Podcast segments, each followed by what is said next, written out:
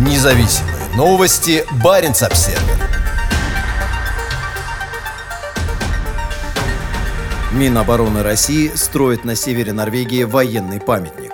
Военные памятники играют большую роль в борьбе Москвы за историческую правду. Один из них появится на вершине сопки Пхасвике на севере Норвегии. Мы все чаще сталкиваемся с попытками оболгать, извратить историю, пересмотреть роль Красной Армии в разгроме нацизма, в освобождении народов Европы от коричневой чумы, подчеркнул Владимир Путин, открывая недавнее заседание Комитета Победа, совещательного и консультативного органа по патриотическому воспитанию при президенте. В Комитет Победа, созданный в 2000 году, входят руководители ряда силовых служб, в том числе министр обороны Сергей Шойгу, директор ФСБ Александр Бортников, начальник Росгвардии Виктор Золотов, а также руководители парламента и федеральные министры. По словам Путина, России угрожают разного рода русофобы и нечистоплотные политики, которые пытаются бить по нашей истории, проталкивать идеи пересмотра итогов Второй мировой войны, оправдания нацистских преступников. Причина всего одна – сдерживание России, пояснил он. Президент участвовал в заседании по видеосвязи своей подмосковной резиденции. Переход на цифровой формат общения – это одна из принимаемых Кремлем мер по борьбе с охватившей страну коронавирусной инфекцией, которая уже унесла жизни более 130 тысяч человек. Во все более авторитарной России Путина патриотизм стал новой идеологией, а трагическая и победоносная Вторая мировая война – это серьезный вопрос внутренней и внешней политики.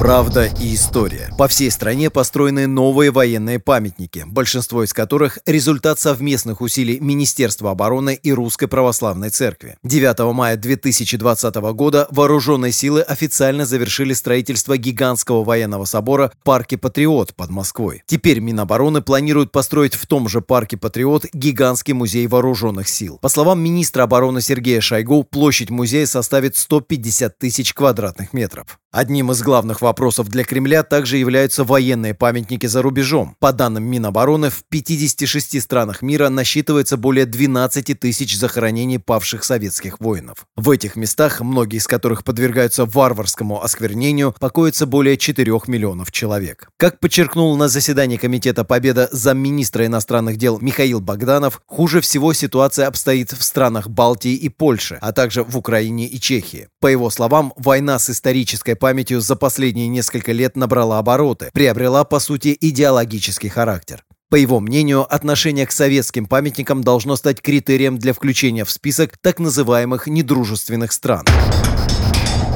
Дружественная Норвегия. Но советские военные мемориалы оскверняют не везде, пояснил Богданов, приведя пример Норвегии как страны, где с должным уважением относятся к советским захоронениям. Он также подробно рассказал о строительстве в этой северной стране нового мемориального комплекса. Памятник установят на вершине сопки в местечке Хасвик на севере страны. В 1944 году здесь в результате крушения самолета «Каталина» погибло 6 человек. Советские военнослужащие в плохую погоду разбились о сопку, возвращаясь на американском гидросамолете в СССР после подготовки за границей. По словам Богданова, памятник – это совместный проект российских МИД и Минобороны, а его строительство завершится до конца 2021 года. Памятник в Хасвике не первый российский мемориал на севере Норвегии за последние годы. Новые памятники появились в нескольких местах региона. Часть из них посвящена памяти партизан. В июле 2018 года совместная российско-норвежская группа, в которую входят парламентарии обеих стран, сыграла важную роль в возведении памятника в районе Вардио, Финмарке. Надпись на памятнике в советском стиле сделана сначала на русском, а затем на норвежском языке.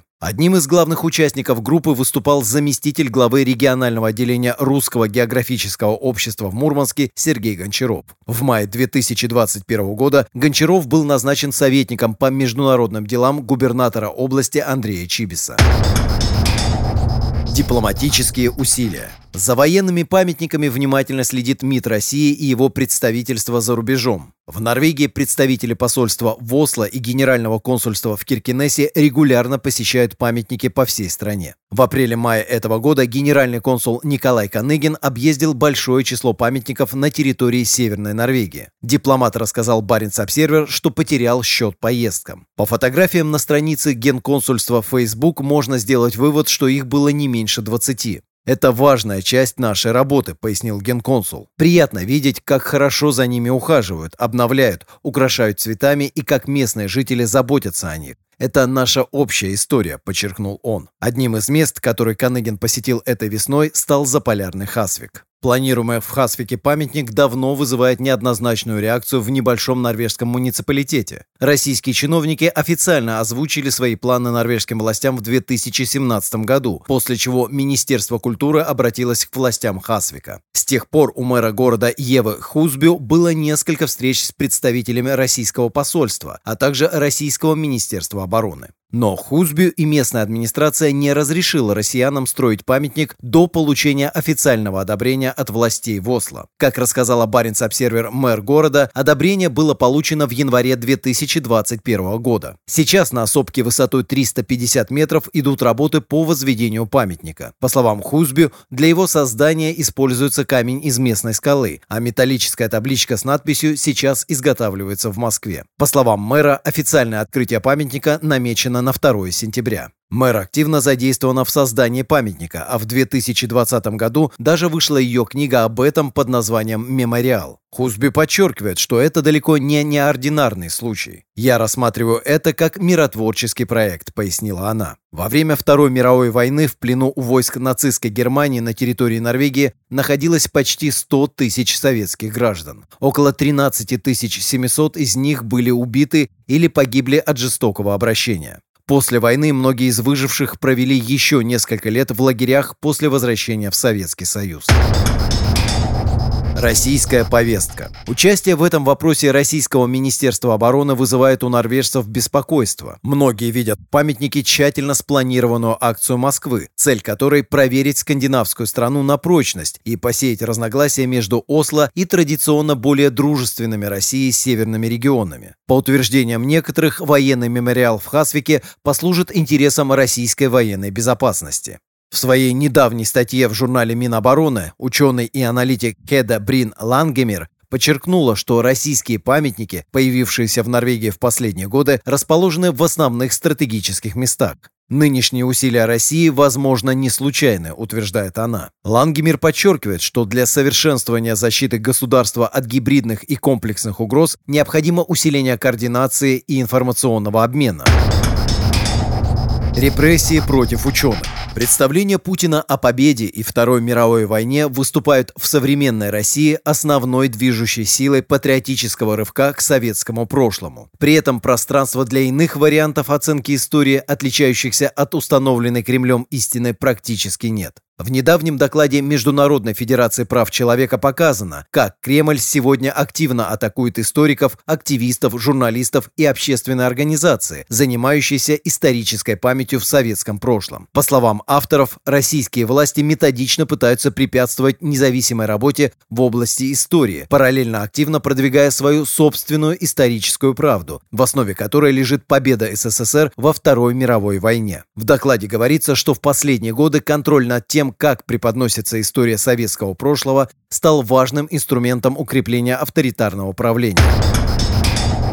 История пограничья. По словам профессора Арктического университета Норвегии Кари Ага Мюглебуст, сегодня Кремль активно эксплуатирует сильную коллективную память населения России о Второй мировой войне. Советский Союз понес огромные потери, и во многих российских семьях живы истории о членах семьи, которые потеряли жизнь и или героически сражались во время войны, рассказала она Баренц Обсервер. Таким образом, в сегодняшней России война – это важная коллективная память на микроуровне, на местах и в семьях, и эта память активно используется администрацией президента Путина, которая выделяет значительные ресурсы на сохранение и укрепление памяти о том, что без военных усилий Советского Союза совместная победа союзников над нацистской Германией была бы невозможна, пояснила Мюклебуст. По словам профессора, после распада Советского Союза между Россией и соседними государствами Восточной Европы, где считают оккупационной силой не только нацистскую Германию, но и Сталинский Советский Союз, разразилась война воспоминаний. Подобные войны памяти бушуют между Россией и, например, странами Балтии и Польшей. Но не между Россией и Норвегией, пояснила Мюклебуст. Между собой Осло и Москва в основном договорились о том, как трактовать военную историю. Освобождение Советским Союзом Восточного Финмарка в 1944 году отмечается и празднуется на протяжении всего послевоенного периода. В двусторонних отношениях память об освобождении во время войны и регулярные совместные празднования использовались для дальнейшего развития отношений и снижения напряженности как во времена Холодной войны, так и после распада Советского Союза, пояснила она. При этом профессор подчеркнула, что у обеих стран есть разночтения в понимании войны, в том числе в отношении роли норвежских партизан.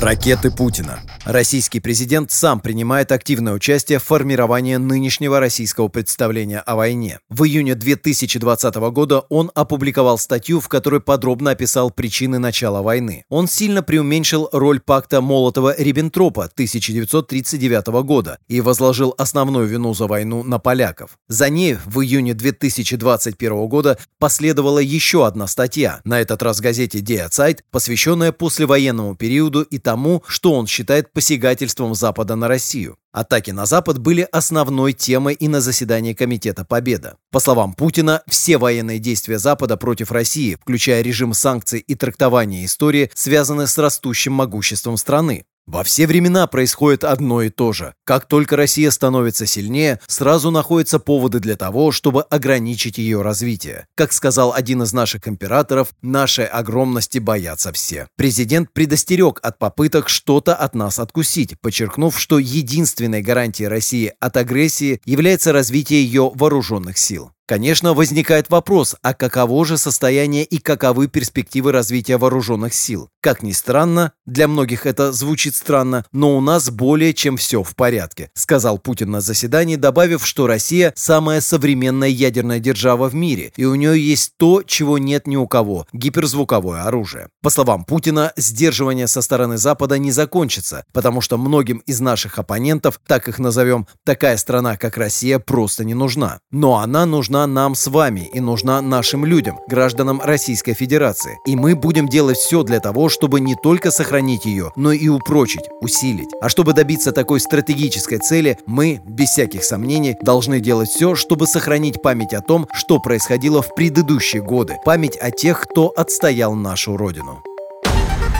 Независимые новости. Барин обседный.